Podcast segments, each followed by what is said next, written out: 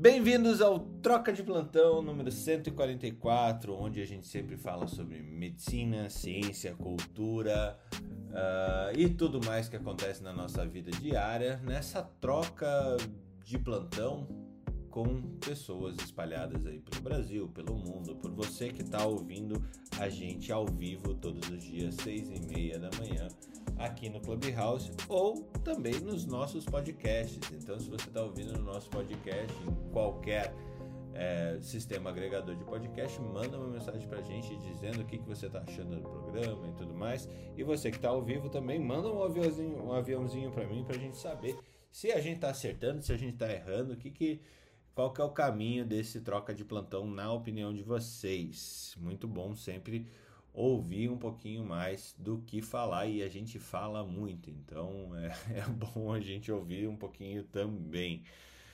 Uh, várias notícias super interessantes. Logicamente, o Covid não nos deixa em paz, mas de fato ele está começando a regredir, né?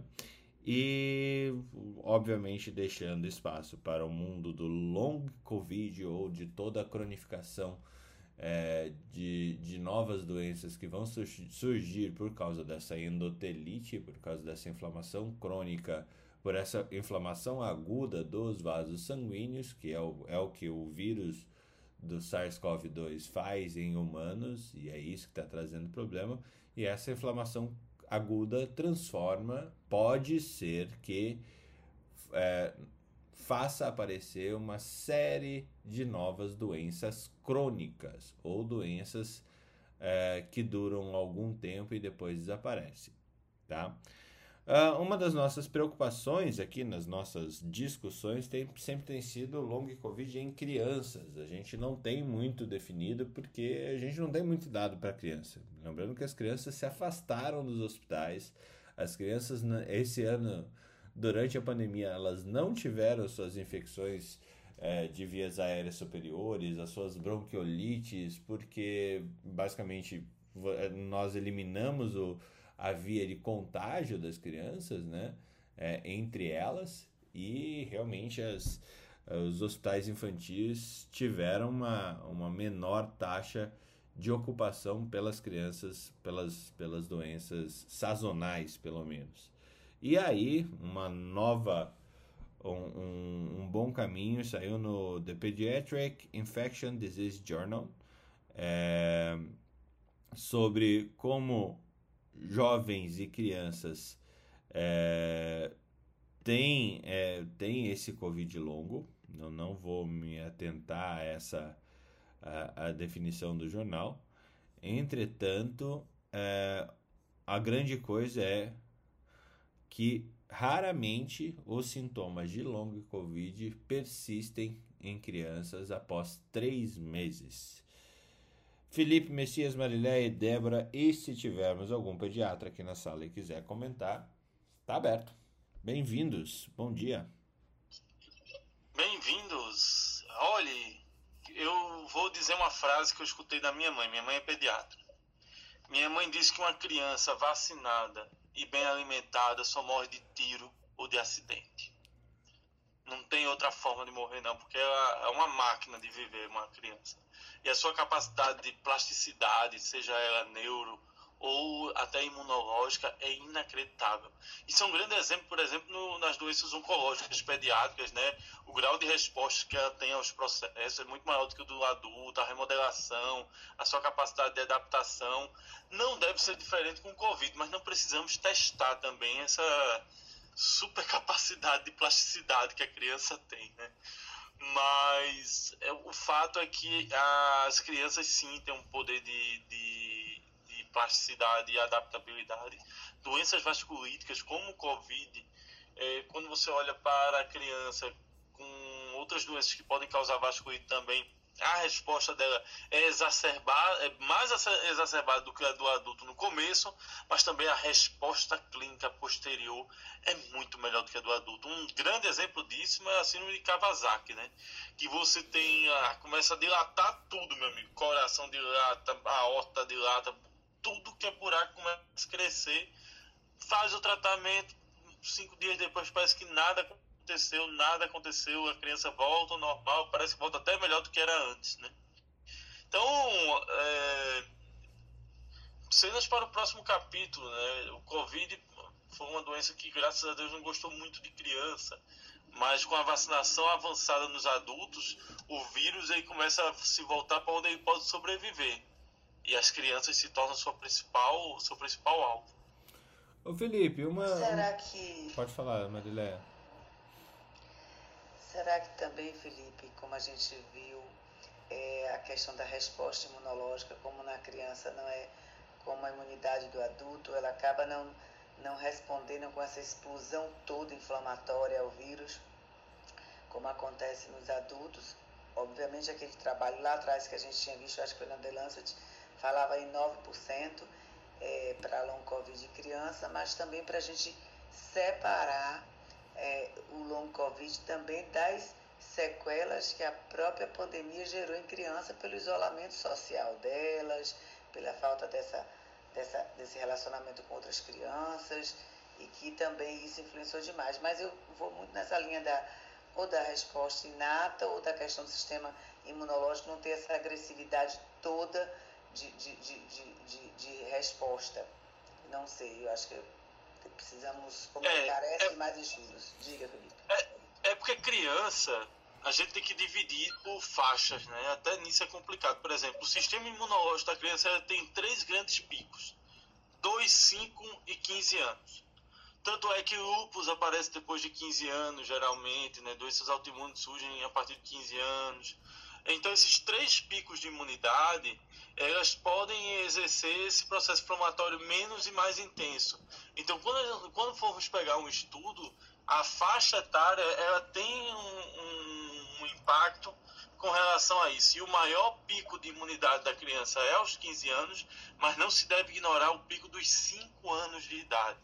Então, as crianças com 5 anos de idade têm uma tendência de um pico inflamatório bastante intenso, sem ter ainda o sistema imunológico maturado.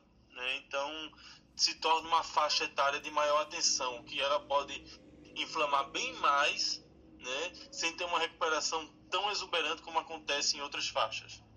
Interessante. Uma das coisas que eu lembro que a gente discutiu, e eu até me vacinei com MMR por causa disso, é que a gente tinha colocado lá atrás que po podia ser que as crianças não se infectavam tanto ou não se desenvolviam muitos sintomas devido a precoce ao, ao tempo da última dose da, da MMR, né? que são as, é a vacina que tem os vírus de coroa, que como o coronavírus é, é, são, que são parecidos com o coronavírus e aí a gente faria é, sem querer, no começo, uma, uma imunogenicidade cruzada é, um, seria um fator de proteção. Isso chegou a ver se se comprovou de alguma forma, Felipe? Eu, eu lembro que era um estudo da Universidade de Santa Catarina, da UFSC, e a gente até chegou a publicar na Academia Médica. Carol está aqui, depois me ajuda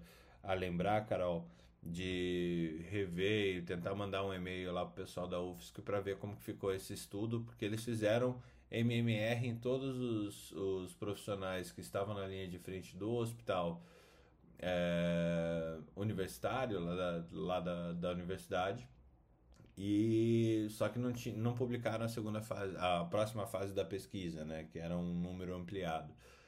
Uh, você ainda é válido esse pensamento, Felipe? Eu, eu lembro desse estudo, né? Na época a gente não tinha vacina, né? Falando da imunogenicidade, que, e uma das discussões é que o Brasil tinha passado nos, em 2014 um novo processo de vacinação para sarampo, né?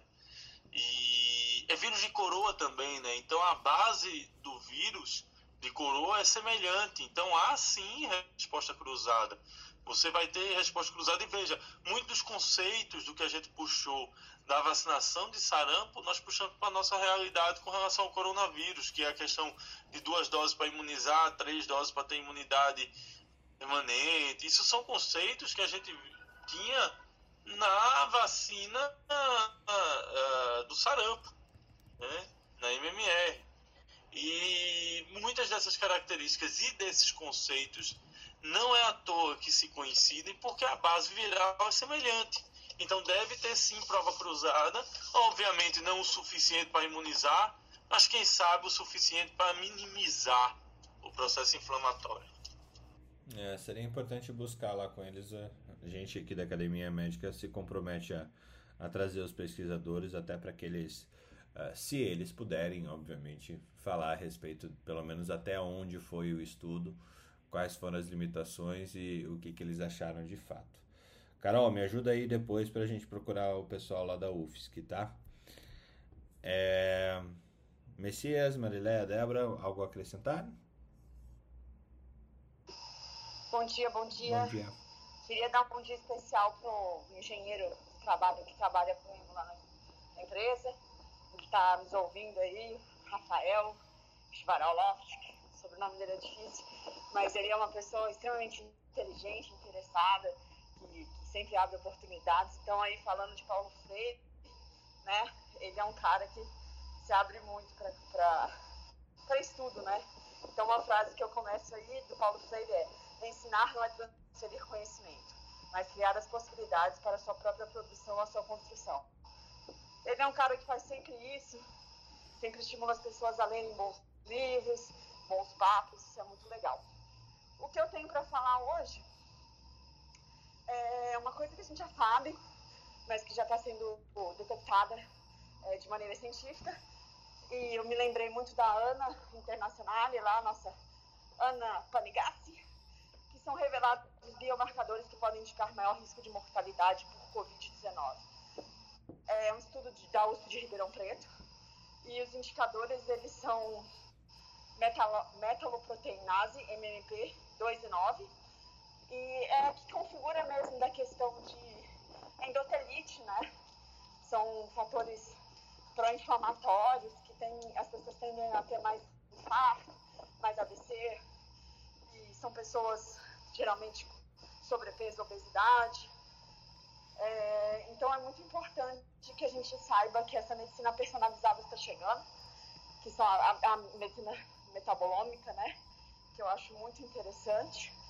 E também, quando a gente falou aí de criança, esse final de semana eu curti um post do Cláudio Montenberg, que é o diretor do Einstein, que eu achei super interessante, que ele falou de uma coisa que eu aprendi na faculdade, e agora a gente não tem usado tanto esse recurso, que é o retinoblastoma, que é um câncer infantil, é, que dá leucocoria nos olhos das crianças.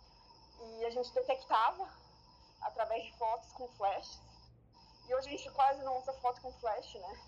Então é muito importante a gente incentivar as mães a levarem as crianças no oftalmo desde a primeira infância. Lourenço vai porque puxou o pai dele, 4 graus de eu enxergo igual uma águia até hoje, com 40 anos. Então vamos que vamos. Ele já fez a prevenção meio que forçado, mas eu acho que cabe o alerta aí. Muito bom. Continua no seu liquidificador aí que tá, tá é esse caminho. Obrigado, Débora. duas. Já pegou a pegada do liquidificador? Eu... Cara, eu tô aqui malhando Desde ontem eu posto foto para vocês. Fernando. Tu tá malhando desde ontem? É. Você também teve insônia? Né? Paradeira total. É, mais tarde eu vou correr no final da tarde. Eba! Eu, eu pretendo dormir, porque eu dormi duas horas hoje, então. eu vou dormir enquanto corro. Durmo enquanto corro. Durma enquanto os vou, outros dormem. É, durma enquanto os outros dormem, mas eles dormem em camas e você dorme correndo.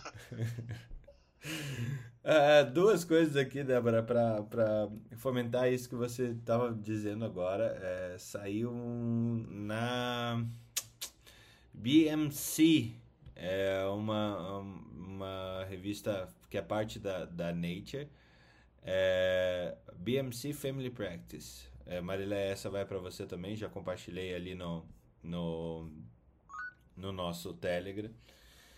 É, manejo do Covid-19 em pacientes que sobreviveram à UTI no é, no para isso é um artigo feito para atenção primária. É um artigo que é feito sobre uma revisão narrativa e que pode ajudar vocês que cuidam de populações a gerir esse caminho de, de, de como olhar esses pacientes que, que tiveram internações em UTIs é, e como fazer esse manejo uh, dessa da, das questões crônicas, né, que essas longas internações deixam nos pacientes, né, independente só do COVID, mas internações é, longas de UTI, você vai é, entregar no fim do dia um paciente com vida, mas sarcopênico, que precisa de uma reabilitação bastante intensa, que precisa de um acompanhamento psicológico e psiquiátrico tentando evitar aí transtorno de estresse pós-traumático, como a Débora recentemente falou no programa, querendo ou não, as UTIs brasileiras, é, Covid ou não Covid, esses pacientes foram expostos e ficaram muitos, muito tempo vendo outros pacientes é, em sofrimento e eles estando ali numa posição completamente passiva, sem é, e debilitada, né? Então vale a pena a gente olhar também como é que fica a atenção primária para toda essa gama de pacientes que teve internação em UTI.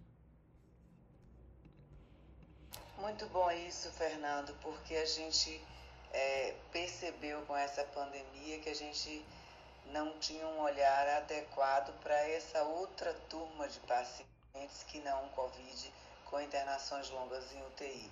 Lógico, como não tinha a exponencialidade em termos de números que a Covid, como a pandemia tem, a gente acabava não enxergando esses pacientes. Mas, enfim, isso é bem interessante, né? Sim. Uh, e Débora e seu liquidificador, eu queria deixar uma notícia aqui para você que, segundo a Organização Mundial de Saúde, saiu hoje no site da Organização Mundial de Saúde, já já compartilhando com vocês. E se tiver outros coleguinhas da medicina do trabalho ou da gestão de saúde corporativa, eh, se quiserem comentar, uh, quase 2 milhões de pessoas morrem de doenças relacionadas ao trabalho uh, a cada ano, todos os anos. For, era de 1,9 milhões em 2016 é, e é esse o, o, o novo artigo, novo material que a OMS solta, que vai de 2000 a 2016 o, o burden das doenças relacionadas ao trabalho. É, já já compartilho também o, o PDF com vocês ali no site, no, no, no Telegram. Sensacional. É, teve um estudo da Débora Malta é, que é uma médica é, sanitarista, ela é uma mineira lá de UF, da UFMG, que ela fez um estudo sobre a, os principais deles, é, que são dias perdidos por adoecimento, e as doenças do trabalho estão em quinto na projeção para o gênero masculino de adoecimento com comprometimento de performance. É, as iniciais são aquelas velhas conhecidas, né, que são é, acidentes, né, de carro, acidentes automobilísticos, motociclísticos, depois doenças cardiovasculares. E depois eu mando esse estudo para vocês, que é um que eu mais gosto, assim, para fazer essas análises aí que a gente pode comparar com as nossas micro-realidades e tantas outras vivências que a gente pode ter no mundo do trabalho. Obviamente que esse número aí aumentado, ele pode corresponder à questão do trabalho informal, que não tem nenhum cuidado preventivo, não tem nenhum cuidado tratativo e não se usam equipamentos de proteção, não, não se tem estudo do, do ambiente. Então, isso me deixa mais entristecida ainda, né? Mas cabe, cabe a reflexão aí, né? Com certeza. Marileia, quantas vezes o, o pessoal já chegou para você e aí Messias que está estudando isso e já trouxe, doutor, eu tenho gordura no fígado e, e fica por isso mesmo. Ninguém sabe o que fazer com a tal da gordura do fígado de fato. Pois é, Fernando, é não raro no consultório os pacientes falam assim: eu tenho gordura no fígado, exatamente como você falou aí. Eu falo, mas não é para ter gordura no fígado. Então, assim, tá, tá, eles tomam como uma normalidade ter gordura no fígado. A gente sabe que a esteatose tem as diversas causas, os diversos graus e que a gente tem que identificar o que é que está gerando naquele paciente, se é uma causa metabólica, açúcar, colesterol, triglicéridos, se é aumento de peso, se é hepatites, a gente, drogas, a gente tem que identificar o que é que pode estar tá gerando aquela infiltração e fazer um segmento, porque você vai desde a esteatose, é, grau 1 simples, é uma esteatohepatite, é uma hepatite e depois uma cirrose. Então eu sempre faço a, a linha do tempo para eles e chegou em cirrose, a gente não tem como reverter. Até uma hepatite, esteatohepatite, hepatite, a gente volta. Mas cirrose não. Então, assim, a gente faz o monitoramento desses pacientes, tenta é, é identificar as possíveis causas e corrigir. Porque não tem, eu falo assim, ó, não tem um remedinho para esteatose, tem um remedinho para correção do que está gerando essa infiltração gordurosa no fígado, que precisa sim ser tratada. Inicialmente a gente altera um pouquinho as enzimas de ocupação de espaço, que é gama-GT e fosfatase, mas depois você começa a ter uma implicação em dano celular e você começa a ter um AST, também elevados. Então é importante fazer o segmento e orientar as pessoas que têm esteatose hepática, que não é eu tenho esteatose hepática, eu tenho esteatose hepática e preciso corrigir isso. É essa a mensagem, tá? É, eu chamei você porque acabou de sair, é, compartilhando lá também, é, um, um guideline para os pacientes, como comunicar isso para os pacientes de uma forma simples. Lógico, está em inglês ainda, saiu no Journal of Hepatology, uh, Innovation in, in Hepatology, sobre como comunicar isso de forma adequada para os pacientes. É um, um um artigo bastante longo, para vocês terem ideia. É, se não me engano, ele tem mais de 40 páginas. Mas é justamente fazendo esse olhar sobre como manejar adequadamente é, os pacientes e passar a informação correta sobre como eles podem, é, você pode ajudá-los a vencer esse problema, né? Porque basicamente é, para é, vencer a, a esteatose, você precisa de mudança de hábito de vida e tudo mais. E aí até queria perguntar para o Messias, que mandou uma imagenzinha ontem para gente, como é que tá essa observação da esteatose é, com e pacientes com, com Covid grave, Messias? Bom dia. Bom dia. Ah, Fernando, é, é, aquela, é, é aquela mesma história que eu mandei lá no grupo ontem, né? É, pacientes é, vacinados estão apresentando manifestações pulmonares é, da Covid-19 e é batata. Você pode descer, medir a densidade do fígado, que, que vai ter esteatose incrível, assim. É, assim, o, o número que a gente está achando é assustador. E só complementando o que a Mariléia falou, que hoje em dia é, nós, nós, temos é, a insuficiência hepática, né?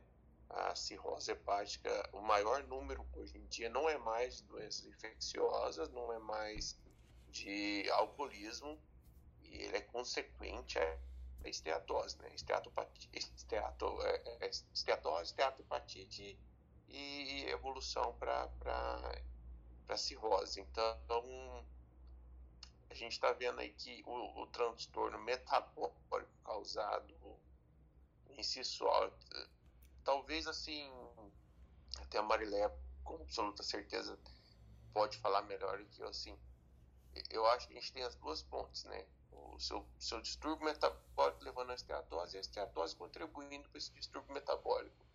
Com certeza tem algum grau de, de prejuízo na imunidade é, colaborando para uma suscetibilidade muito maior na, na, na Covid-19. É, é, incrível o número assim, toda e agora até virou meio que rotina, assim, toda vez que eu olho, ah, é vacinado ou não, tem Covid, eu já desço pro, pro fígado, assim, é incrível, é incrível. Marilé, eu queria te perguntar uma coisa, já que o Messias trouxe essa nova incidência aí pra gente de esteatose hepática, será que a gente pode falar que a pessoa, não é que ela tem esteatose hepática, ela está, que ela pode mudar esse perfil aí com uma dieta, atividade física, que a gente tanto preconiza aqui no grupo? É, com certeza, Débora. Assim, são várias abordagens do paciente e a gente pode aproveitar o momento que a gente está com o paciente com um aumento de peso, com dislipidêmico, açúcar alto e, e ir para essa linha da qualidade de vida, do estilo de vida, da mudança. E é como eu falei, esses níveis de esteatose você consegue reverter. A questão é que o paciente precisa entender que esteatose não é eu estou com esteatose ou eu tenho esteatose. Se você tem esteatose, não é para você ter esteatose. Então, isso é fato. Então, as pessoas às vezes ficam é, é, tendo uma normalidade num, num, num, problema que pode evoluir para um quadro de, como eu falei, esteatohepatite, hepatite cirrose e câncer de fígado. Então, a gente precisa tratar isso de forma bem responsável e, e a mudança do estilo de vida vem porque uma das principais causas são as causas metabólicas. Então, eu pego pacientes com açúcar alto, colesterol alto, aumento de gordura abdominal. Então, assim, a gente precisa, assim, ingesta de bebida alcoólica, a gente avaliar a questão também das doenças autoimunes que a gente tem que estar relacionada ao Covid, se o paciente não está desenvolvendo um, uma doença autoimune que também gera esteatose, então tudo isso a gente precisa avaliar assim, tá, Débora? E complementando o que a Marileia disse, a gente é, tem casos no consultório de pacientes que fazem dieta low carb, que ajuda muito, conseguem reverter a esteatose com dieta low carb e perda de peso. Eu estou impressionado com a minha mãe agora. Ela entrou como nutricionista, Ana, Débora e Marileia. É, e assim, em pouco tempo, minha mãe ela sempre foi aquele perfil diabético clássico, né? Você olha para ela, é uma maçã, né? Ela tem 1,58m, 50, sei lá, 1,55m. Uh, não acumula gordura em, em, em pernas e, e nádegas, sempre uma gordura é, concentrada na região abdominal. E com essa dieta que ela começou a fazer, que ela é com privação de carboidrato completa, é, ela, ela começou a perder gordura abdominal. Eu nunca vi minha, minha mãe com o abdômen tão, é, tão retinho. É, a gente tem muito, muito, muito para aprender ainda a manejar os tipos de dietas e como fazer essa esse essa sensibilização do paciente para que ele realmente tome a, as atitudes de mudança de hábito de vida necessárias, né? Uh, como que vocês têm tratado esse, esse tema aí, Débora, populacionalmente, Ana e Marileia e Messias de uma forma mais... De, de, um de, deixa eu aproveitar, ah, Fernanda, a tua pergunta. Pode, claro.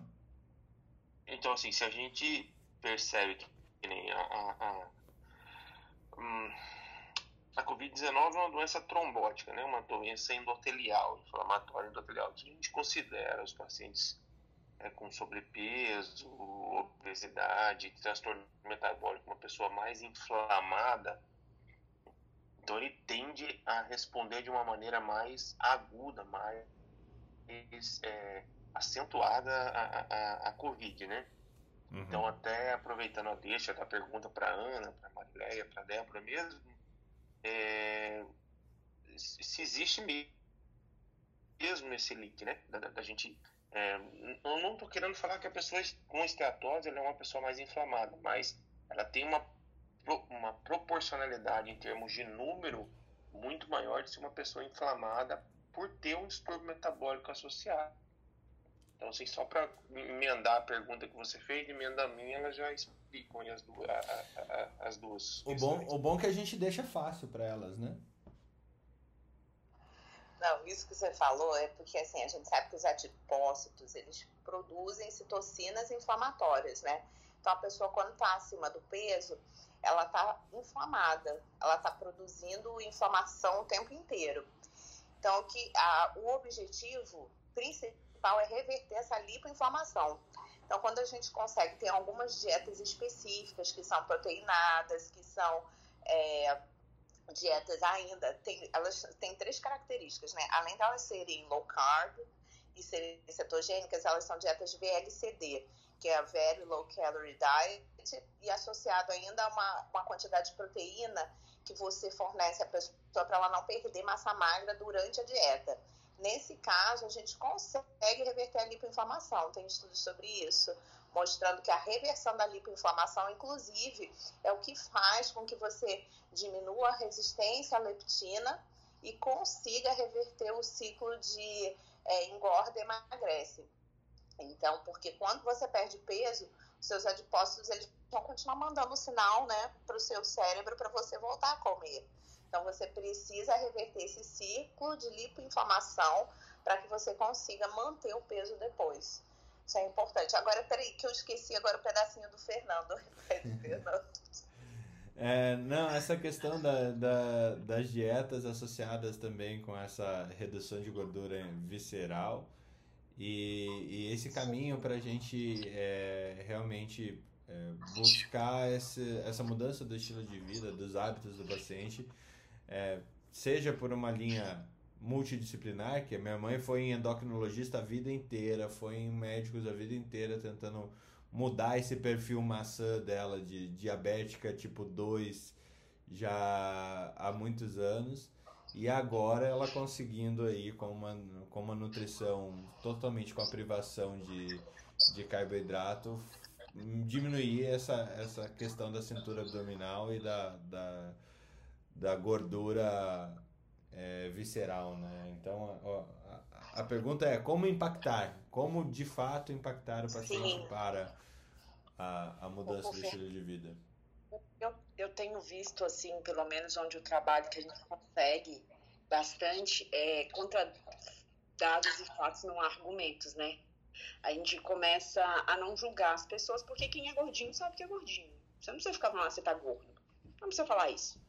O que a gente precisa fazer é mostrar para eles o, o, quanto isso pode acometê-los e como a gente pode fazer para que eles mudem esses hábitos. Uh, em todas as minhas consultas eu afiro a circunferência abdominal. E se ela está muito alterada, eu afiro a circunferência é, cervical, para falar da apneia de sono. E esse ano a gente conseguiu fazer exames de perfil glicêmico e, e lipídico em todas as pessoas. E a gente mostra em números, assim, ó, o homem ele pode até 102 centímetros, essa gordura aqui. Quando alguém te aperta lá no seu trabalho, sufoca, você consegue trabalhar bem? Ah, não, doutora, é pior. Eu falei, então, a mesma coisa são com os órgãos. Tem muita gordura aqui, nessa região aqui. Você está apertando, está sufocando esse órgão, ele não vai conseguir produzir o que ele precisa produzir. Então, assim, a gente começa a mostrar os dados para as pessoas, porque elas já sabem é, o, o, que elas estão gordinhas. E a gente também faz um, um, perfil de alimentação. O quanto que a pessoa come de, de in natura, de ultraprocessado, de processado. A gente explica, a gente mostra até uma foto de um abacaxi de um abacaxi em calda e um suco de abacaxi em pó, para mostrar o que, que seria, né, in natura, processado ultraprocessado. E depois a gente mostra o caminho, que, que são os macronutrientes, o que, que é proteína, proteína é a mesma coisa que mistura, é, o que, que é carboidrato, é, por que, que tem que comer vegetal. E, e isso a gente já conseguiu assim, ter um impacto bastante positivo para a grande massa, mesmo aqueles que estão em sobrepeso, né? Porque hoje o sobrepeso né, é uma pandemia que entra como sindemia na, na Covid, né? Que, que as pessoas precisam cuidar muito do que elas se alimentam. Eu faço propostas assim de, ó, aqui na empresa a gente consegue ter uma alimentação muito regrada. É, que tal se a gente aqui dentro da empresa comer mais proteína, mais salada e no final de semana eu deixo você dar uma escapada? É, para construir esse engajamento, porque não é fácil. E hoje está muito difícil consumir proteína, né? Eu tenho estimado muitas pessoas comerem ovo, né? Vai fazer um omelete com três claras e uma gema porque tá cara a carne. Então, assim, quando a gente fala de toda essa transformação alimentar, a base ainda é muito carboidrato processado. Então, a gente tem que trabalhar esses conceitos para que as pessoas entendam. Ó, o importante é que você consuma mais vegetais e proteínas. O carboidrato é importante para você que tem um trabalho braçal? É. Então, quanto que a gente pode comer isso? Aí a gente brinca com aquela historinha da mão, a mão cheia de proteína, a palma da mão de carboidrato. Então, assim, a gente vai construindo para que as pessoas consigam tomar as decisões. É praticamente uma abordagem comportamental, porque só Freiriana. você impor não vai. É, é uma abordagem freiriana, né, Débora? Praticamente. A Ana ia falar alguma coisa? Ana, você estava com o microfone aberto? Não, ia, mas eu estava batendo palminha para Débora também, que eu achei muito legal. O trabalho que ela faz é muito lindo, né, gente? É ela salva muitas vidas. É muito lindo. Eu ia só falar do, da low carb, que realmente a gente consegue reverter alguns casos de diabetes tipo 2 com low carb. É, tem pacientes que são insulino dependentes, deixam de ser insulino dependentes, e tem pacientes que conseguem ficar sem medicação normalizam a glicemia. Essa ação realmente maior que você percebeu visualmente de perda de gordura abdominal e principalmente de gordura visceral, que acaba diminuindo o volume abdominal também, é, tem essa ação. Então a gente consegue sim usando, diminuindo a ingesta de carboidrato, que como a Débora bem falou, hoje é a base da alimentação da maior parte da população no mundo é, ocidental e a gente teve aquele erro daquela pirâmide alimentar toda com a base em carboidrato, colocando o carboidrato como uma base é, alimentar e uh, um crescente consumo de carboidrato em excesso pela população levou a essa epidemia que a gente vive hoje. Então é muito importante a gente não é ah, vou viver para sempre sem carboidrato, não é isso, é que a quantidade que a gente consome diariamente é muito grande e a redução traz benefícios é, imensos. É isso. Muito bom. Terminando minha participação aqui ainda na gastro, é, mais ou menos na gastro, tá mais para CAD do que a gastro em si, para cirurgia do aparelho digestivo.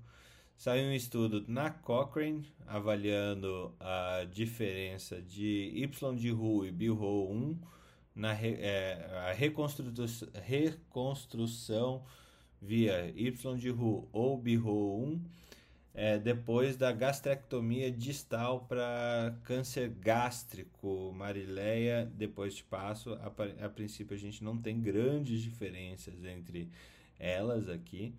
É, uh, no, na conclusão dos estudos, mas depois passo para você.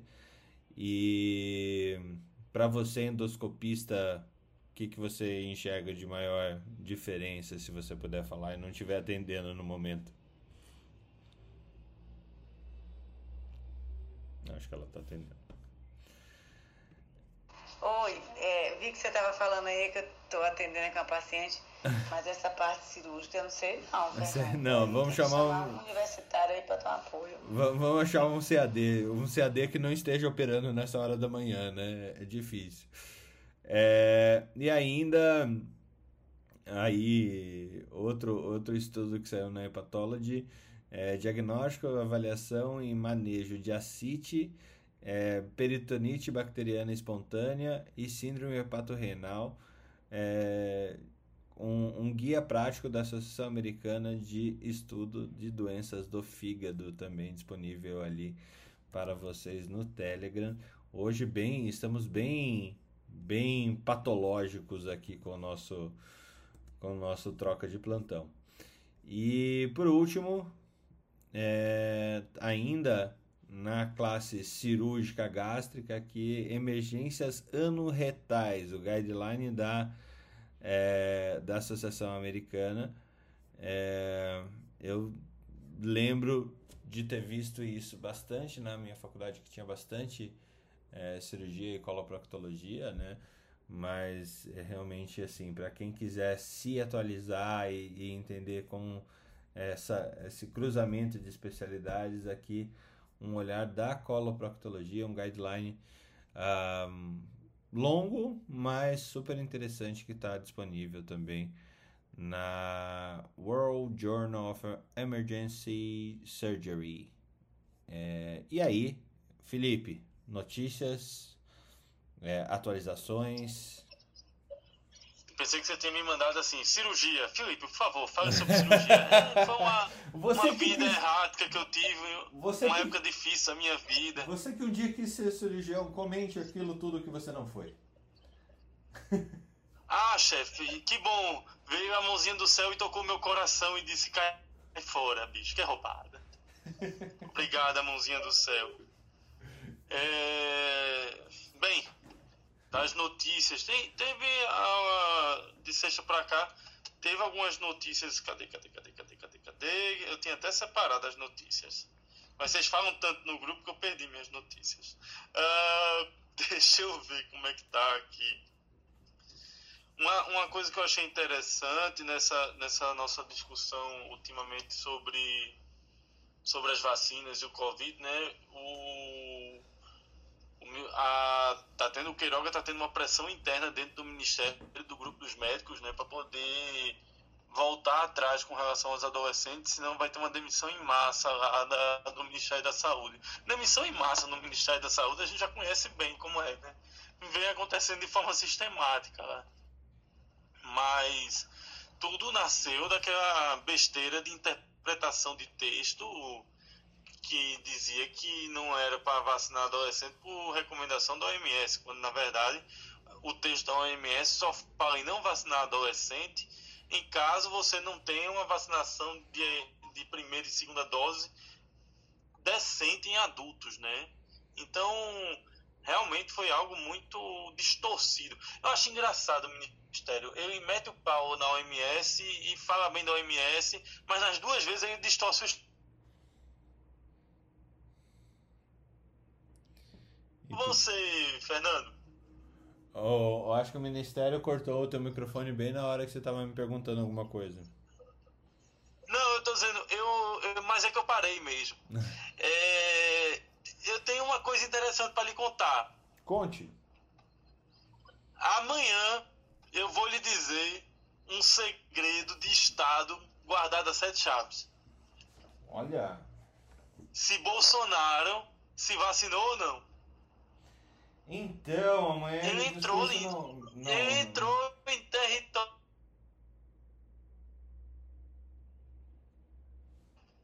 Se ele falar na ONU, ele tá vacinado.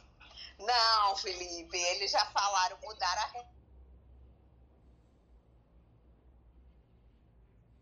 regra de honra. Disseram que a pessoa tem que falar que não tem sintomas e que não teve contato com ninguém infectado. Aí pode falar. Mudar a regra. Mas ele entrou no país. Eu sei, mas ele podia entrar porque ele é, é mandatário do Brasil, né? Eles fizeram umas regras diferentes. Só que assim, hoje já saiu no jornal que em Nova York, onde ele está, não pode entrar em restaurante sem estar tá vacinado. Tem que apresentar a, a carteira de vacinação. Aí ele é, foi filmado ele e a equipe comendo pizza em pé no meio da rua. Eles não tentaram entrar em nenhum restaurante. Ah, ele tá tirando o foco e a atenção, né? Coisa que ele faz muito bem, né? Sim. Mas eu tô, eu, eu tô desconfiado que esse homem vacinou sim, viu? Não, ele Fazer que nem que o Trump. O Trump só assumiu que vacinou depois da eleição. Trump só assumiu que vacinou depois da eleição. É. Bom. Eu não duvidaria, não, filho. Anyway, o fato é que tem a abertura da cúpula mundial da, da ONU amanhã, né? E o Brasil normalmente inicia falando. Ele vai abrir falando. Pois é. Vamos ver como é que vai ser aquele discurso ideológico, né? Minha nossa, tudo que a gente não precisa é um discurso ideológico nessa altura do campeonato. Mas vai, né? Mas vai. Ah, talvez o Temer tenha entrado aí, né? Não, falaram que ele vai aproveitar para fazer um afago na base eleitoral dele, sim. E vai falar sobre o marco, de, é, o marco temporal indígena. Ele vai falar sobre isso e sobre a necessidade de marco temporal. Isso é o que que eu li, né? Não sei que o povo sabe o que ele vai falar, mas é o que tá escrito. É, vamos, vamos ver amanhã, né? Pula. Ah. Tem, tem outra coisa fora bolsonarices? É, né? É meio tosco, mas, mas é verdade. Bem, não, as minhas tretas hoje estão de boa. Eu estou mais na vibe da, do centenário do Paulo Freire e órfão de um, livros decentes para ler nos últimos 30 anos de produção nacional. Muito bem. Vamos lá. Messias. Temos fofocas radiológicas? Por dentro da fofoca? Ô, Fernandão, cara, esse fim de semana eu tava de plantão, cara, não consegui separar algumas fofocas. Eu tenho, tinha até duas para falar, mas não consegui ler inteiras, então, ah. deixa eu falar pelas metades, eu prefiro passar para frente. Aí. Pode, se quiser, pode contar uma piada, sei lá, alguma coisa que você lembra. Vou deixar pra frente, eu vou, eu trago certinho depois. Tá bom. Uh, Marileia, como estamos? Tem alguma coisa que você queira trazer pra gente? Não. Ana, seu caderninho. A Débora já trouxe, já trouxe algumas coisas, depois a gente volta pra ela. Aí eu tenho alguma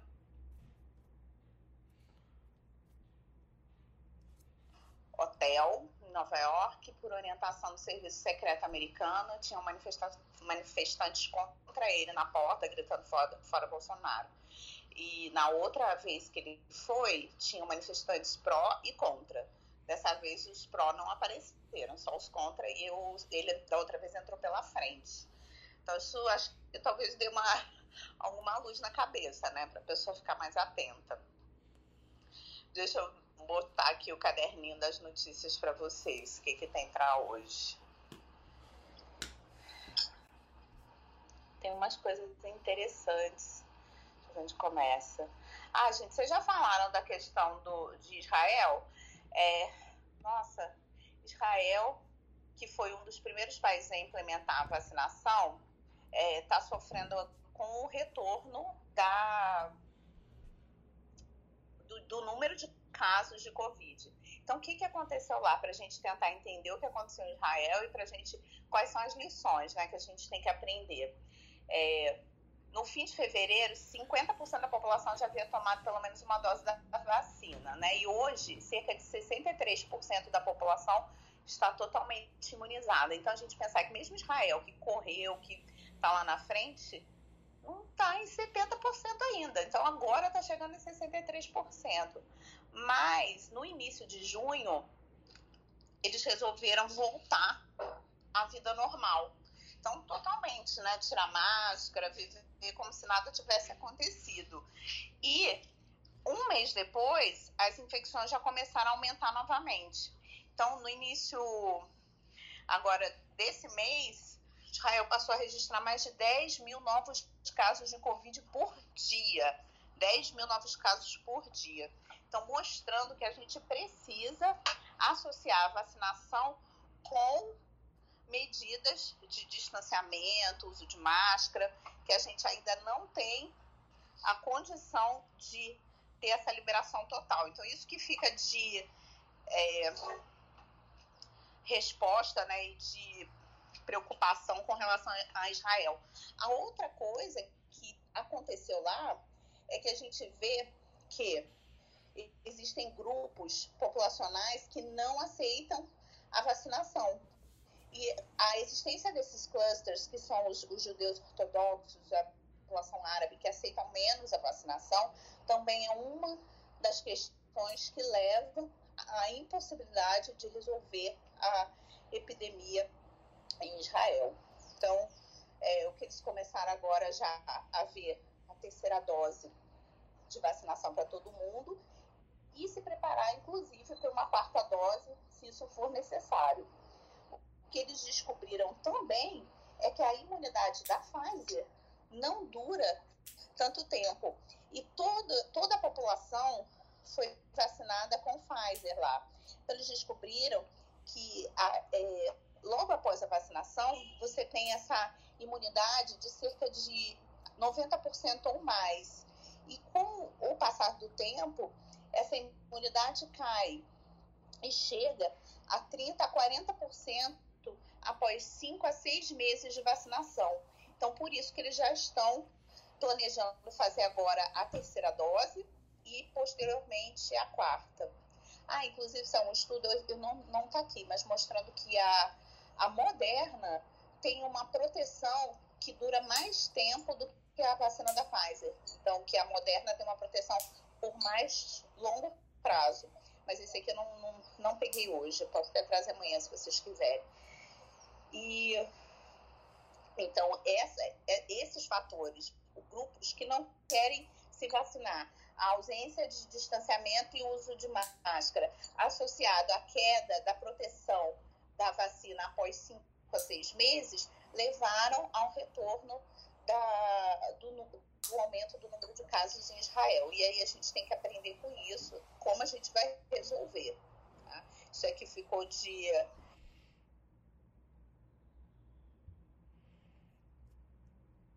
aconteceu em Israel. E agora, bom, eu tenho outras coisas, tenho só coisas interessantes. É, só só para complementar assim, é, só dizendo assim, a gente não tem experiência prévia com vacinas de RNA para ter uma ideia de sua imunidade permanente. A gente tem de vírus morto, né, experiências com outros vírus,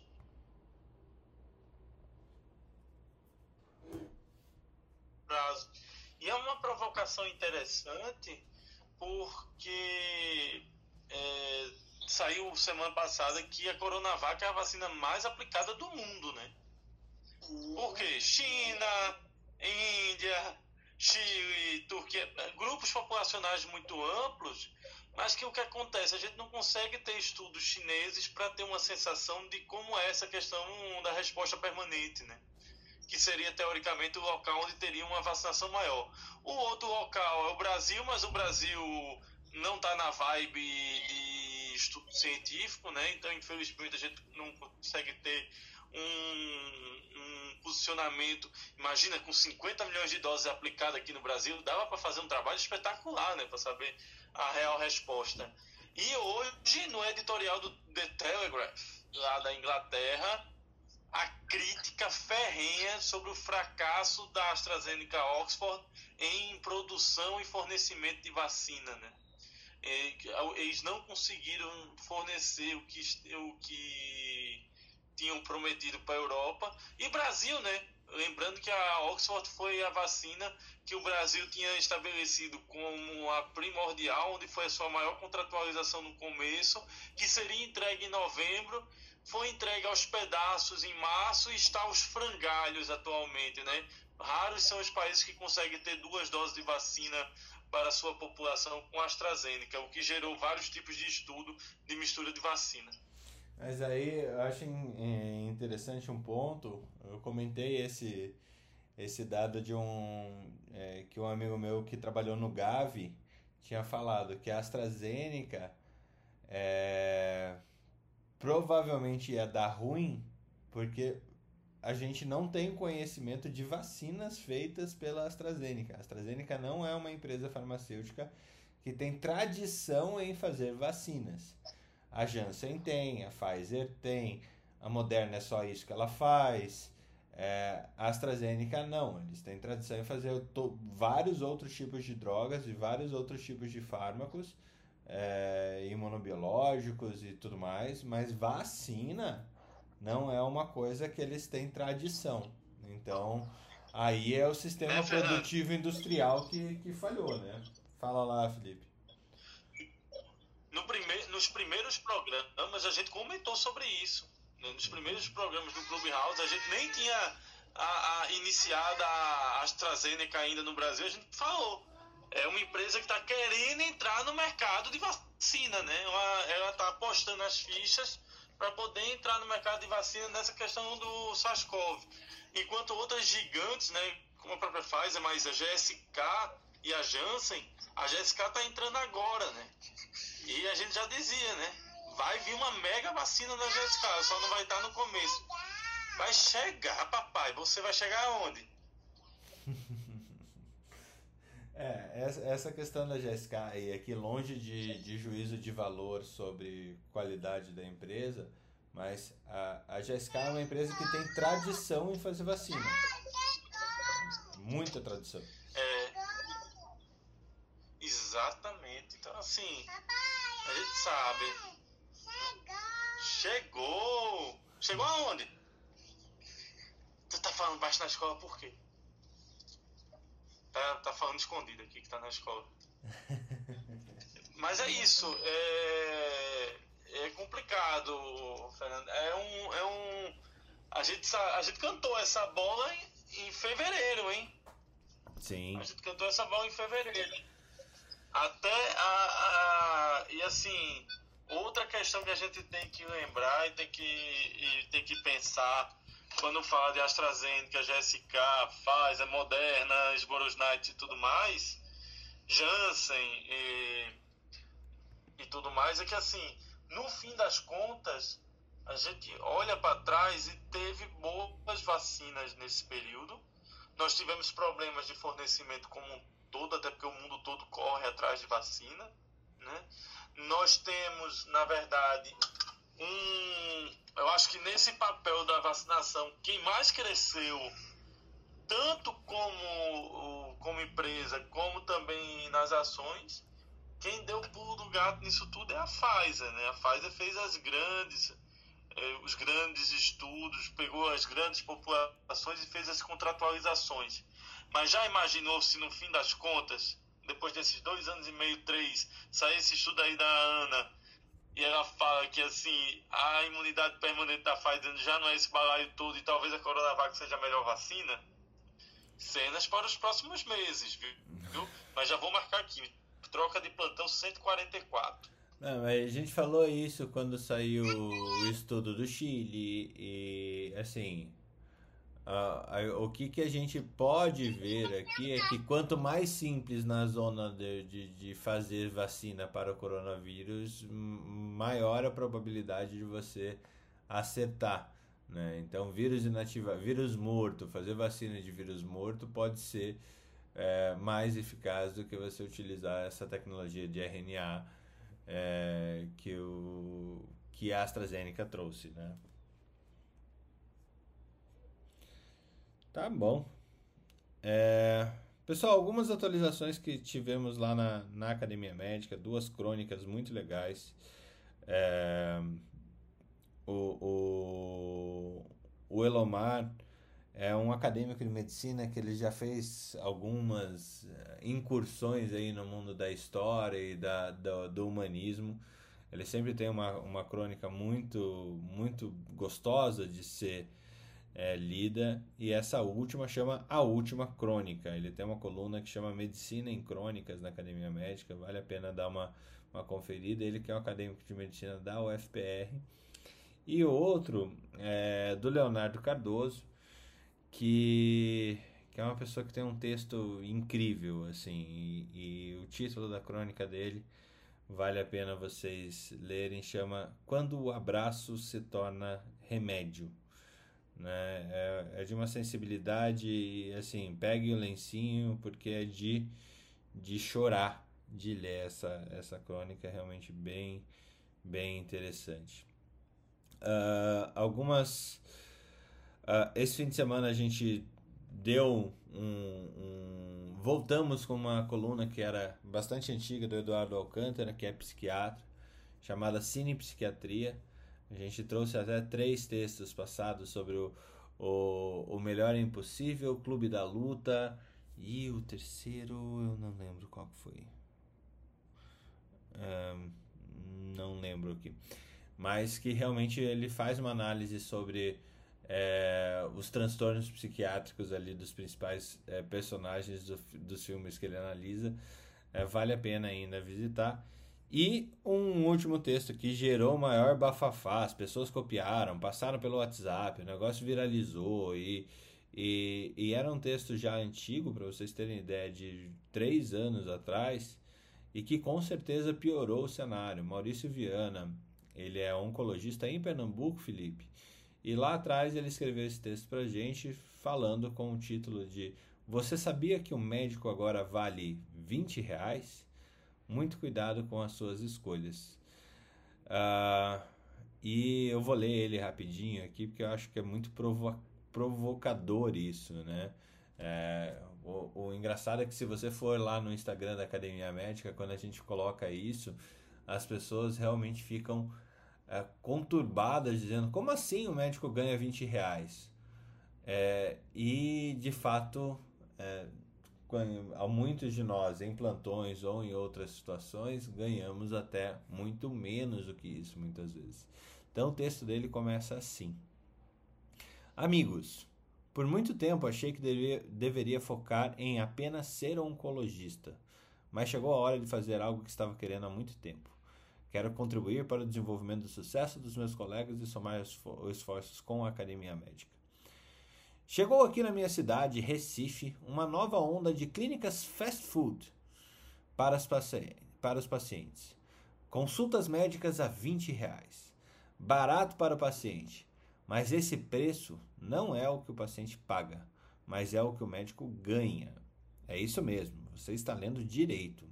A consulta médica de um médico que dedicou a vida a estudar, a se comprometer em dar seu máximo durante colégio, cursinho, faculdade, residência, se resume ao, agora ao preço de um hambúrguer, um Big Mac. Que triste que fico, que, que triste que fico em ver o ponto que chegamos. Hoje são quase agora 530 mil médicos no Brasil, um número que vem crescendo assustadoramente devido à quantidade de faculdades que foram inauguradas nos últimos quatro anos. Quando formei em Recife, nove anos atrás, havia somente duas faculdades de medicina e hoje são mais de sete. Quanto à qualidade do que é ensinado, é, quanto à qualidade do que é ensinado é, com tamanha oferta, é tema para outro post. O que quero ressaltar aqui é a bolha da medicina tinha uma previsão de estourar em 2030. Com uma estimativa de 700 mil médicos atuantes no Brasil, Bruno Rossini comentou um pouco sobre isso em seu brilhante post que vocês podem ler lá na Academia Médica, é, que tem o link ali. Mas eu discordo em parte. Essa bolha já estourou. Médicos cardiologistas trabalhando em clínicas populares aceitando ganhar 20 reais por cada consulta, tendo tempo máximo de atendimento de 5 minutos. Ortopedistas atendendo 144 pacientes em uma UPA durante 12 horas com 20 minutos de intervalos médicos dirigindo Uber nas horas vagas. Como presenciei um radiologista num Celta que me conduziu de Guarulhos até o Einstein para o evento de oncologia. Eu sou extremamente otimista em todas as áreas e tento motivar as pessoas compartilhando conhecimento e estratégias, mas precisamos realmente ter cuidado com as nossas escolhas. Você realmente precisa assumir um trabalho em que sua consulta, após anos de construção de um profissional competente, vale 20 reais? Se você estiver numa situação muito vulnerável, vulnerável, endividado, no vermelho ou, em, ou com algum depend, ou com algum dependente direto com necessidades extremas, vá e aceite. Mas meu amigo, se, vo, se você só precisa de uma grana extra para fazer uma viagem, não assuma um emprego de paga equivalente a um lanche. Foi exatamente por esse ciclo pela quantidade de médicos disponíveis que a medicina chegou nessa situação. Meu conselho: não preencha todo o seu tempo disponível com empregos que te colocam no chão apenas por uma vaidade sua de querer trocar, trocar de carro, viajar e comprar mais coisas. Não vire escravo e refém das suas próprias escolhas. Não, sério isso, né? Até porque quando eu vou no salão fazer a unha, 30 reais e se eu quiser só trocar o esmalte é 18 reais. Então você vê que se a, a, consulta médica vai valer menos do que você cortar o cabelo, do que você fazer uma escova é 60 reais. Então, como que pode uma consulta médica custar 20 reais? Sem desmerecer o trabalho de ninguém, mas o tempo de estudo e a, a sua responsabilidade que você tem na mão ali com o paciente, inclusive me mandaram, depois eu vou mandar para vocês, me mandaram aqui no grupo, eu recebi no privado uma, uma empresa de telemedicina que está cobrando 19 reais a consulta, tá? Para vocês saberem. Então, assim, é, é uma coisa muito séria isso. A gente tem que prestar bastante atenção e não, não pode se submeter a isso. Porque um que se submete é, destrói a vida de muitos.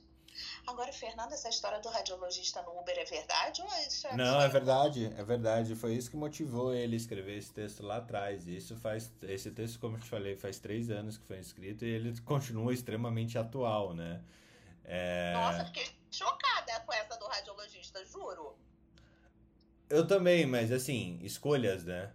É, é escolhas da pessoa, né? e... né? Porque eu não entendo, às vezes não tem uma boa formação. Como é a história? Eu, eu não peguei essa história.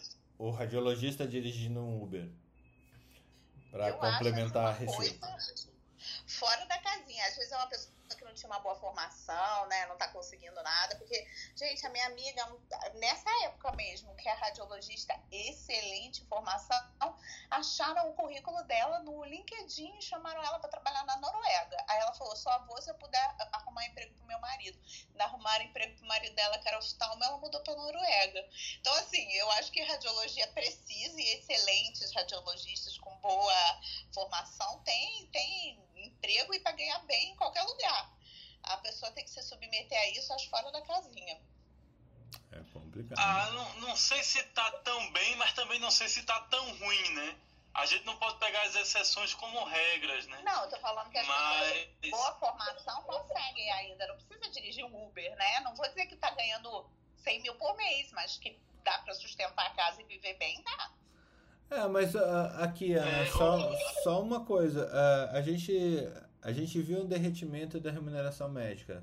É, é, e essa questão dos 20 reais faz muito tempo que é assim, pelo menos para quem faz plantão porta de pronto-socorro. Você, assim, hoje são cada vez mais raros em grandes centros, principalmente, plantões que paguem mais de 100 reais a hora. Quase não existem mais, né? 100 reais bruto.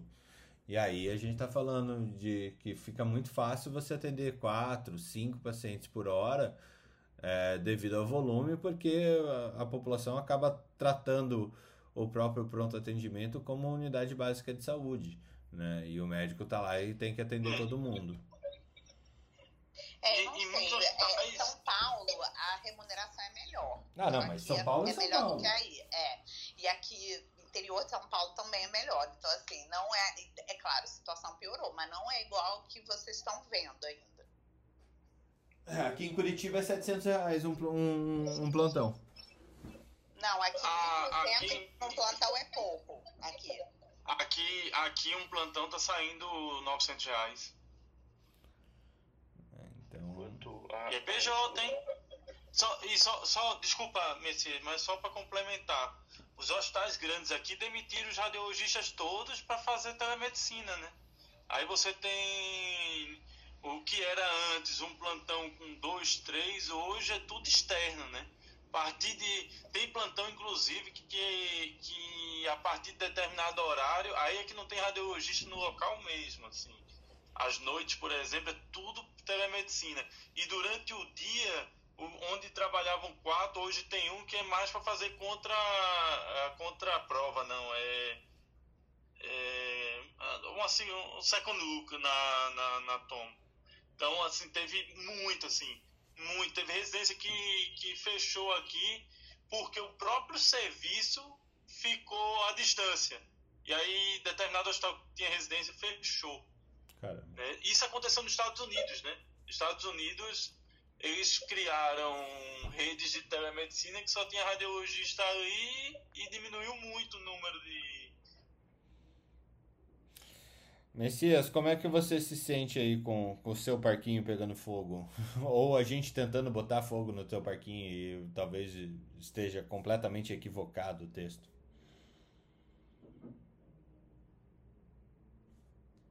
grandes blocos que você deve pensar, né?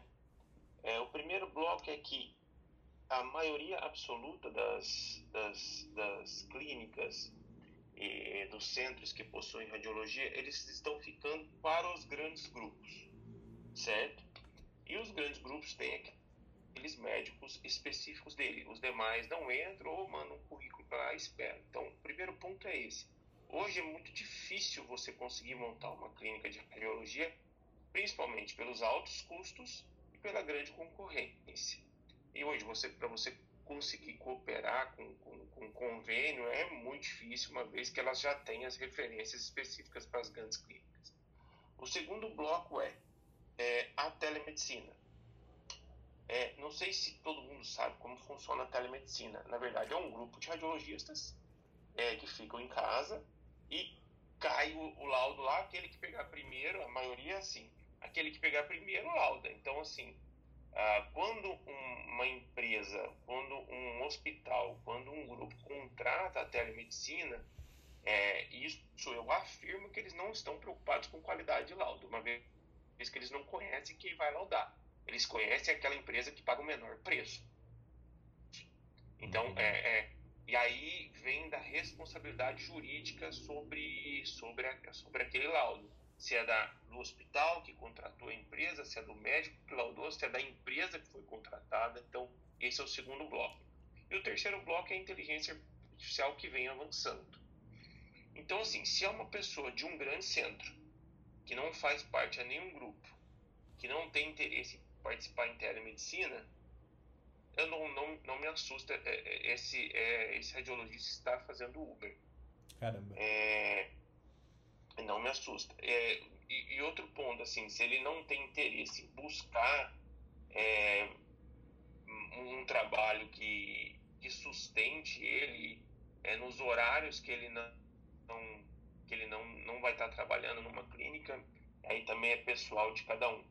Todo trabalho, sendo, sendo honesto, ele é válido. Uhum. É, mas um ponto que eu, que eu pego é, é o seguinte: será que não aconteceu alguma coisa com esse radiologista? Se será que ele não está tomando um gancho do, do, do, do CRM? Pode ser. É. Ah, também acho. Pode ser, pode ser. Então, assim, é, é, então, assim, hoje um radiologista ele não fica rico, mas ele consegue tirar um sustento. Isso entendeu? que eu penso. É, assim como, como toda profissão médica em si. Então, assim, hoje uma defesa ou não é você participar de grandes grupos é, e ser de confiança desses grandes grupos, fazer por merecer a confiança dos grandes grupos. Então, assim, é complicado. É, você não ter um radiologista presencial, tem que ver se essa clínica ou se esse hospital está fazendo exame com contraste à noite, porque o exame contrastado ele necessita da presença do médico radiologista. Então, assim, é, é, é muito complicado é, é, a gente falar. Mas, assim, não me assusta. Não me assusta, não. A gente tem, tem plano que paga um ultrassom de mama 16 reais, né? Tem uma, tem ah. uma, imagina você trabalhar no 16 reais, só que ainda tem os descontos, né? Tem todas as questões, o valor líquido em si. Nossa, é assustador. É, e ultrassom, que é um exame operador dependente, precisa de tempo, precisa de o cara ter uma formação muito boa. Mas imagina o, a como é que se diz a batida de, de, como é o toque de caixa que o cara tem que ter aí na batida para chegar lá. É, é assustador. É aí que tá, né, Felipe? Assim, um, um ultrassom de mama mesmo, cara. Isso eu tenho para falar porque a Mar faz mama, né, minha, minha esposa. E, e, ele é um exame que necessita de uma de uma expertise é, é, muito grande. E eu vou te dar um exemplo, você falou do valor. É, se o médico é, solicitante não escrever no pedido mama direita e esquerda, não se paga duas mamas. E axila, né? E aí, deixa eu chegar e axila lá. também. Vou, vou chegar lá. Se ele não escrever axila direita e esquerda, também não te paga axila direita e esquerda e você é obrigado no exame de mama avaliar a axila. Então é muito, é muito complicado. Então eu tô pedindo direitinho, graças a Deus. Ah, por isso que eu falo, eu fui. É, pagamentos, cara, é um absurdo. Você sabe quanto é que pagava, quanto é que o plano paga de raio-x? Você com todo o seu investimento de raio-x e tal, cara, a remuneração que chegava pro médico por raio-x era de 3 reais. 3 reais. 3 reais. É isso mesmo, é isso mesmo. É exatamente. Então, vai. Agora, tira o investimento da clínica, tira o funcionário, a conta de energia, a manutenção, tudo aí dólares. Você paga para trabalhar. Não tem como, Fernando. É, vou, é, é, é, eu falo da radiologia porque meu pai é radiologista, é, assim, ele viu o mercado desmoronando no, nos últimos anos. Mas ele é- já dizia isso há 15 anos atrás. Eu acho que tem, tem um fator de confusão, Felipe. Eu acho que tem um fator de confusão que a gente pode incorrer e facilmente incorrer, que é esse é o preço por exame, né? Menos de 20 reais é o preço por exame, ou o preço por consulta, ou o preço por. por é, e aquela coisa, como é que o médico, mesmo assim, ganhando isso, ganha lá, tira seus 15, 20 mil reais por mês? Pode tirar. É porque o cabra trabalha que nem um doido, né? O cara uh, tá lá trabalhando Trabalha ses- nem louco. 60, 90 horas com facilidade durante a semana para poder pagar o seu apartamento que está financiado em. É, porque ele é, é- ele é bonzão, ele consegue financiar o negócio em quatro anos. Daí fica o financiamento comendo boa. Os financiamentos comendo boa parte é, do seu rendimento mensal, né? Meu pai, meu pai tem dois vínculos públicos, né? E ele nunca abriu mão dos vínculos públicos, mesmo com a radiologia numa época mais áurea. E, e ele sempre dizia: é, os empregos públicos são que pagam as contas. E o restante a gente corre atrás. E aí é uma garantia que eu quero ter. E quando ele. é, nessa questão da, da radiologia, ele hoje ele fez depois a especialidade de medicina do trabalho, fez o título de especialista, abriu uma empresa de medicina do trabalho e hoje ele não trabalha mais com radiologia. Cara, ele fazia mamografia naquela época que não tinha Windows. E aí eu desenvolvi um macro no WordStar, que era um programa de, de texto do DOS para ele poder sair da máquina de escrever, porque ele tinha três funcionários que ficavam na máquina de escrever laudando o que ele escrevia. Nossa, era eu peguei essa fase, a entrada do computador, a quando o Windows veio, olha, era eu vi todo esse crescimento e essa adaptação ao sistema que que passou e olhe hoje, totalmente inteligência artificial, tecnologia, vista à distância e tal, não sei o que. O que é que denegriu de tudo isso? A remuneração.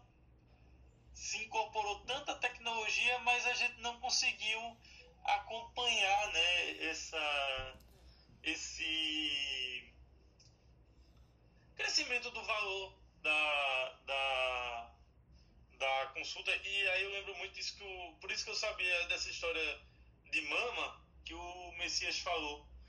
Mamografia, ultrassom de mama, se não tiver as requisições tudo bem, meu amigo, já é pouco. Aí vira miserável. É verdade. É verdade. E nos Estados Unidos eles estão agora com estudos tentando termi- acabar com a radiologia, né, como especialidade e colocar é, computadores para laudar. Então eles pegam laudos de radiologistas de excelência, colocam no computador e estão ensinando a inteligência artificial a laudar exames. Aí eles já conseguiram fazer com angiotomografia, angiorressonância, e eles estão tentando fazer para tudo isso. É uma pena, né? Mas é, é- é- a, a tentativa deles no momento era, é isso, tentar conseguir computador laude tão bem quanto um ser humano. Mas é. É, os é- hospitais de acreditação, os hospitais de acreditação internacional, ele até permite que você tenha inteligência artificial, contanto que tenha um humano para validar os laudos. Pelo menos é o que a regra vigente tem, né? Mas essa regra vigente é a de hoje, né? Depois de amanhã muda tudo. Mas já, eu- já, tem uma, já tem uma tendência que é assim, os exames. Desculpa. Já tem uma tendência que é assim, os exames que a inteligência artificial traça como normais, eles já são separados, são liberados como normais. Aqueles que elas têm eh, trazem como alterados, ela passa, ele, ela passa por validação de um médico radiologista. Já tem isso aí já. Tanto que na aula que, que, que, o, que o Ralph pediu para eu dar lá para o pessoal lá de Belém, eu falei para ele, se alguém de vocês, acadêmicos, estiver interessado em fazer radiologia, façam radiologia num lugar que tenha inteligência artificial. Porque é o que vai, é, você vai fazer parte da complementação dessa inteligência artificial por enquanto. É, eu não duvido que vá ser substituído É, eu penso muito na inteligência artificial como num um avião, certo? Esses super Boeings aí da vida. Eles têm a capacidade de decolar, de pousar e de viajar sozinho. Entretanto, existe a presença de um piloto lá. Então, acredito que a radiologia vai ser isso. Então, ela não vai ter espaço para todos os radiologistas, mas todos os lugares vão precisar de um piloto. Sim, exatamente. Vai Entendeu? diminuir o número de vagas, mas vai, vai continuar precisando, exato. Exato, eu penso assim. É, mas assim, ó, aqui trazendo uma reflexão sobre o nosso mundo futurístico paralelo, é, a gente está no momento que a gente é, começa a vislumbrar que ah, carros, a- a seguradora vai é, segurar mais barato aqueles carros que não forem dirigidos por um humano. Ela basicamente vai pagar para que você não dirija, porque o risco de você causar algum acidente é maior do que o. é, no futuro é, o- é maior do que o risco de que a inteligência artificial que di- dirige aquele carro de forma autônoma causar o mesmo acidente. Então, é, a gente está chegando numa maquinização de tudo, um, um desenvolvimento da inteligência artificial de tudo, e na radiologia, nesses. é, no- no- não só na radiologia, mas em todos os exames que a gente tem uma resposta, entre aspas e muitas aspas aqui, Messias, que é zero ou um, é, a gente pode ter essa tendência de, de transformar num, num algoritmo, porque o algoritmo vai ver melhor, principalmente screening, principalmente em bases populacionais muito grandes, do que um humano ou outro que está fadado ao erro, que está fadado ao cansaço, que está fadado à insônia, que está fadado a, a ambiente de trabalho ruim, a problema no monitor, a, a diversas outras situações, né? E aí fica aquilo que a gente está discutindo o tempo todo, né, Messias? É, o radiologista, será que nessa formação ele vai, ele vai ser um laudador de exames, como a, a maioria é hoje, ou que a gente tem a sensação de que a maioria dos radiologistas sejam hoje, pessoas que laudam exames, ou ele vai ser um médico que apoia o paciente e apoia os outros médicos para que você chegue num diagnóstico mais adequado. É, eu acho, Fernando, que isso centro de tudo, hoje em dia. É, aquele, aquela, aquele radiologista que quiser concorrer com a inteligência artificial, ele vai perder. Aquele radiologista que quiser complementar a inteligência artificial, ele vai ganhar. É, e é nítido, quando você interage os seus laudos com o paciente e com o médico assistente, é, é nítido o retorno que te traz. Pessoas te buscam, pessoas encaminham pacientes para você, porque elas sabem que você vai se dedicar ao máximo para conseguir. Isso por si só já aumenta o valor do teu ticket, entendeu? Então assim, eu não é, não, não significa que você é mais que alguém, principalmente tecnicamente. Isso não, não é sinal de que você é melhor que alguém tecnicamente. Entretanto, a pessoa que estiver te procurando, ela vai saber que está encontrando um radiologista que é muito mais humano que o, que o grupo em si. E isso faz toda a diferença. Ela sabe que que quando ela te procura, você vai se dedicar ao máximo para chegar na conclusão que ela quer. É você fazer um ultrassom numa paciente e não conseguir, você descer ela para não conseguir ver o que você quer, você descer ela para tomografia e não cobrar, para você conseguir, conseguir complementar o seu laudo. Entendeu? Isso não dá para fazer, isso não é todo mundo que faz. Então, assim, existe muita diferença. Então, assim, reafirma essa frase que eu vou falar lá sempre. Quem quiser concorrer com a inteligência artificial vai perder, porque ela já chegou. Não adianta. É uma realidade, ela já chegou. Messias, uma provocação última para a gente fechar. É... Frente a esse, a esse cenário que a gente está vendo de, de- de- da radiologia, ou da patologia, ou do médico é, examinador, assim, por assim dizer, né, laudador de exame, entre aspas. Ah, mas nesse, nesse caminho de futuro da, do do médico utilizar a inteligência artificial como apoio à sua prática, é, precisaremos de mais ou menos imagiologistas, uh, médicos especializados em, em diagnóstico por imagem? Menos. Menos. Com absoluta certeza precisaremos de menos médicos imaginologistas. Hum, bem interessante. Eu fiquei imaginando assim que talvez a gente pudesse ter uma resposta para mais. Por que isso?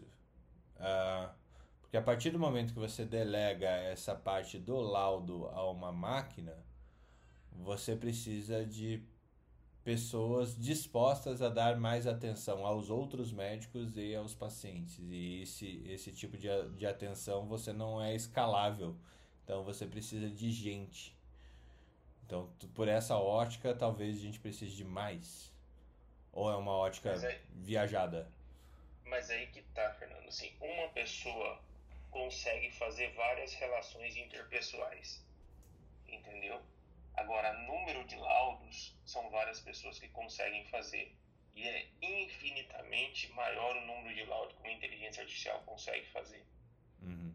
Então, a relação interpessoal fica é, restrita a algumas pessoas, mesmo porque várias pessoas não, não vão conseguir fazer interrelações com os mesmos médicos.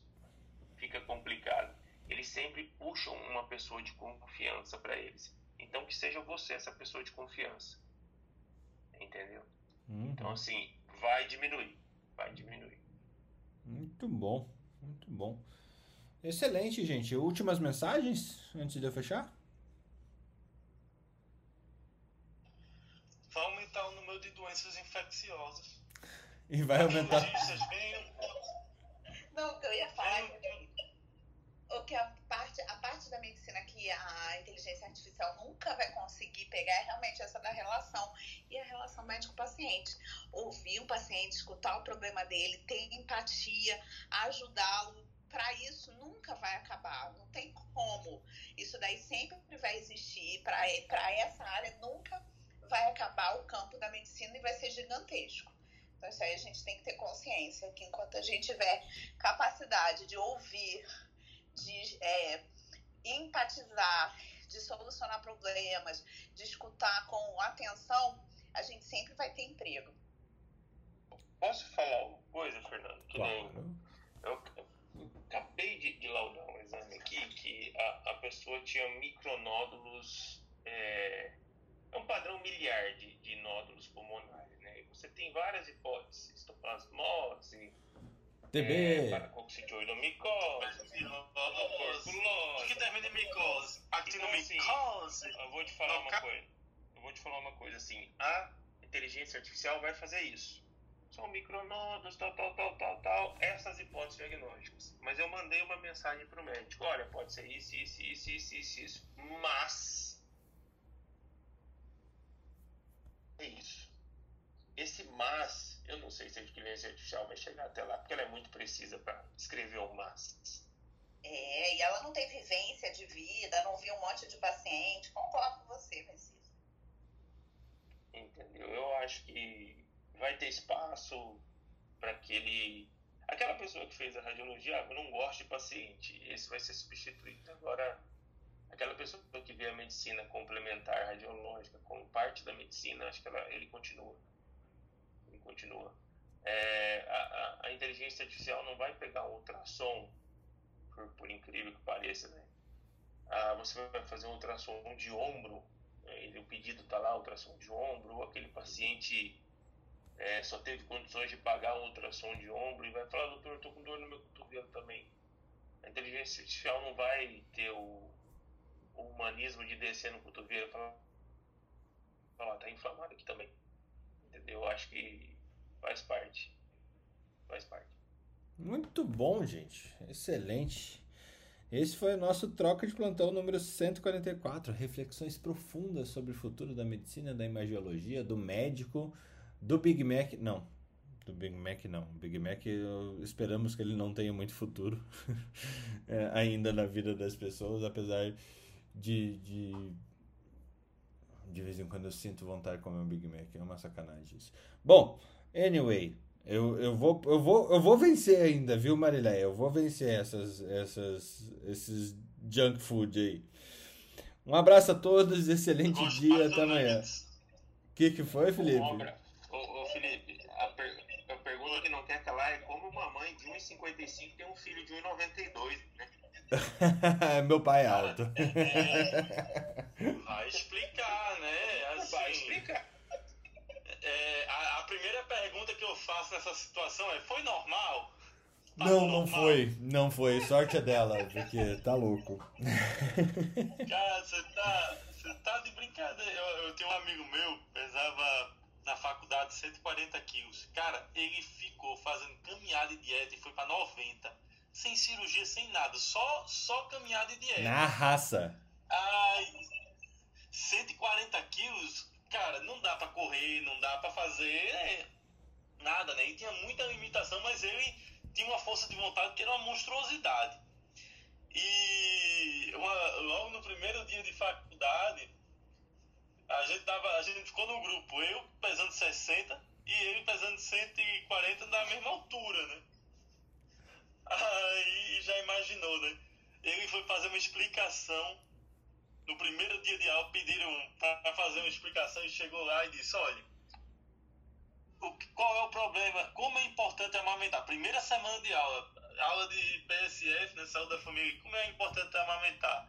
Essa é a mãe do Felipe, aí botou um tracinho lá, tá vendo? Ela não amamentou seu filho. Essa é Dona Creuza, aí botou uma bolinha. Ela me amamentou desde pequeno. Olha a diferença da saúde.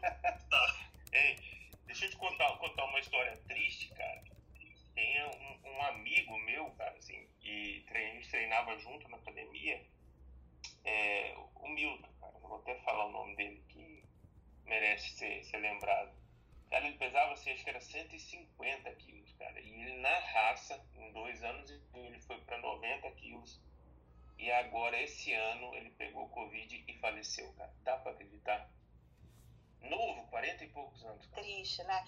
Não, mas só lembrando, eu quero falar só uma coisa, lembrando que o que o Felipe falou foi uma brincadeira, né? Que a amamentação é Sim, protetora sim, contra a sim, sim. obesidade. Gente Não, sim, sim, sim.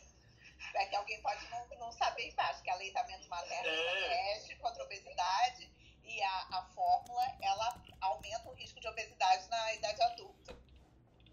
E tem a lactoferrina lá que faz o cérebro da criança ser uma, uma máquina de aprender.